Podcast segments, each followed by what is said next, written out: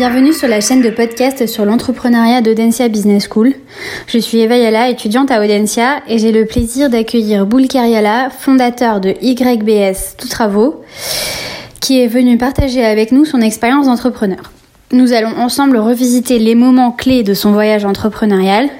Nous essayons ainsi de mieux comprendre quand et au travers de quelles expériences un entrepreneur devient véritablement un entrepreneur.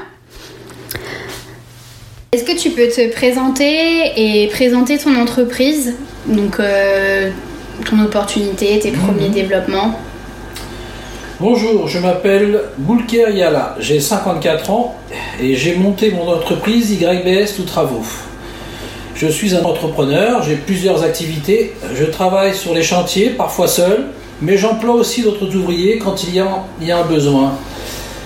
Mon activité s'étend activité s'étend sur plusieurs domaines. Je suis électricien de formation, mais j'exerce dans tous les domaines maçonnerie, plomberie, toiture, isolation intérieure, travaux extérieurs, terrassement euh, et euh, tout un tas de choses euh, que je ne pourrais pas énumérer tellement il y en a. En gros, tout ce que mes clients me demandent de faire.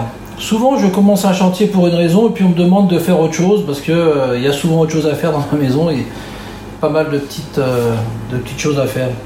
Donc c'est intéressant, ça change, on ne fait pas la même chose, on ne s'ennuie pas et euh, ça motive.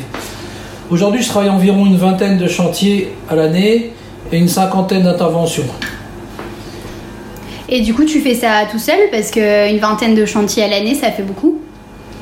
Euh, non, j'emploie des fois des gens euh, selon, le chantier. Je peux employer 2-3 personnes. Moi, en général, je préfère être seul parce que vous savez que d'avoir des employés, ça vous, ça vous mène à une pression permanente. Et moi, j'ai pas envie d'avoir de pression en fin de compte. Donc je veux pas de pression, je veux être tranquille, libre et travailler, euh, pas direct comme, comme je veux, mais euh, un peu comme j'ai envie. quoi.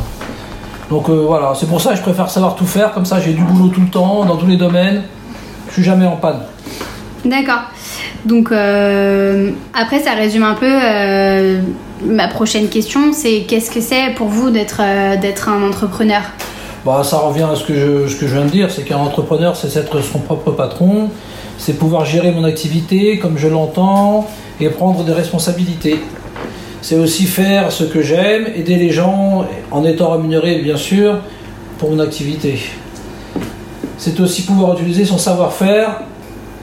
Est-ce que tu vois euh, un, événement qui te fait dire, avant la création de l'entreprise, je veux dire, est-ce que tu vois un événement qui te fait dire euh, maintenant je suis un entrepreneur? Et euh, est-ce que tu peux euh, me raconter ce moment?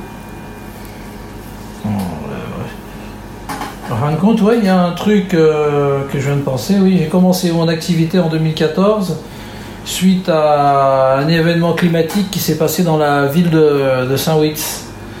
J'ai vu plein d'artisans couvreurs venir mettre des, des, écrans sur des toits, des écrans de toiture sur des toits pour éviter les fuites, de changer des tuiles, des, bricoles qui pour moi euh, paraissaient très basiques et faciles.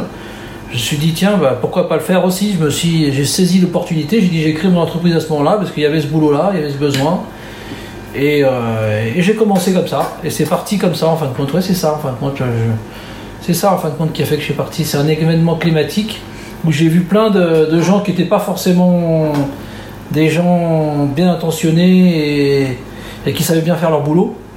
Donc tu t'es rendu compte Donc je me suis rendu euh, compte que je pouvais faire et voir mieux que voilà. et puis voilà, je me suis lancé là. Donc il y a eu une opportunité et en fait tu t'es rendu compte que certaines personnes n'étaient pas forcément. Tu mm. pouvais mieux faire que, que d'autres. Bien sûr. Donc il euh, faut saisir l'opportunité et se lancer. Exactement. Et euh, est-ce qu'à à ce moment-là, il y a des personnes qui te prenaient déjà pour un entrepreneur, euh, par exemple euh, tes amis, ta famille, quelqu'un qui travaillait avec toi Comment c'était perçu par, par ton entourage? Oui, toujours. J'ai toujours eu des gens, membres de ma famille, des amis proches qui m'ont toujours considéré comme entrepreneur. Dès l'instant ils ont vu tout ce que j'avais fait, euh, tous les travaux que j'avais réalisés euh, chez moi et chez des amis. Euh. Parce que tu avais déjà travaillé chez eux en fait. Bien sûr, donc j'ai fait pas mal de petites choses et que comme j'étais doué et que j'aimais bien faire ça, donc j'ai tout de suite su que ça me posait aucun problème. Donc c'est tes amis et ta famille qui t'ont d'abord considéré comme un entrepreneur. Voilà, exactement. D'accord. Et une fois que l'entreprise a été créée, Hmm. À quel moment tu t'es dit, ça y est, on peut vraiment dire que je suis un entrepreneur? Bah, Je me suis vraiment senti entrepreneur lorsque mes clients m'ont rappelé et sont devenus des clients fidèles. Et puis surtout aussi euh, par le fait de l'investissement que j'ai fait dans le matériel. Parce qu'on peut dire aujourd'hui que j'ai beaucoup de matériel, des camions euh, et du matériel qui fait que quand j'arrive sur un chantier, euh, je suis tout de suite pris au sérieux. Et puis, et puis voilà, on sent tout de suite. Puis le travail, il, suit avec. quoi. Hein. Donc il n'y a pas de souci de ce côté-là. Donc c'est l'investissement personnel Voilà, l'investissement personnel, physique et matériel. Et le retour que tu as derrière euh, sur tes clients, parce qu'on te rappelle souvent. Exactement, et je suis très demandé, et euh, voilà, j'ai même pas besoin de carte euh, pour la pub. quoi. Et comment ça marche par rapport à tes clients Comment tu te fais de nouveaux clients c'est... J'ai pas besoin, c'est du bouche à oreille. En fin de compte, je, me, je travaille dans un pavillon en face, celui d'en face, il vient voir. C'est tout, ça va vite. Il vient voir et il te recontacte Voilà, euh, direct, il me recontacte et voilà, il y a ça, il y a ça, il y a ça. Et comme je sais tout faire, ben, je dis oui à tout chaque fois. D'accord. Est-ce que tu penses qu'il y a d'autres personnes qui t'ont considéré euh, comme un entrepreneur à part entière? Ou est-ce que c'était toujours tes amis, ta famille? Ou est-ce qu'il y, est qu'il y, a eu un changement dans ton statut, entre guillemets, euh, une fois que ton entreprise a été créée? Tout à l'heure, tu nous avais dit que avant euh, la création, c'était principalement euh, ta famille, tes amis, parce que euh, tu travaillais déjà chez eux et que du coup, ils te considéraient comme un entrepreneur. Ben, là, je dirais, pour répondre à la question rapidement, c'est dès l'instant où tu commences un chantier et, que tu le finis et que les clients te payent et qu'ils sont contents et que voilà, et puis qu'on te rappelle derrière. pour X ou Y raison par n'importe quel autre client qui te rappelle, et puis après ça, ça va tout seul. Hein, mais dès l'instant où tu fais des chantiers et tu, et tu les fais, ou tu fais d'autres chantiers que tu n'as pas forcément l'habitude de faire et que tu réussis à les faire. Tu veux dire que c'est des clients qui te rappellent après euh, avoir déjà fait appel on sur des défis, c'est des défis tout le temps et tous les défis, tu relèves à chache fois les défis.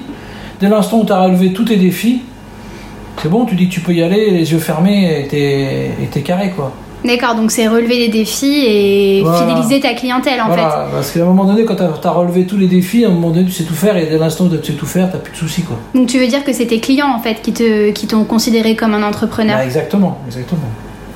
Exactement, c'est les clients. Dès l'instant où ils te payent et qu'ils sont contents, euh, que je te dis, c'est le top. Hein.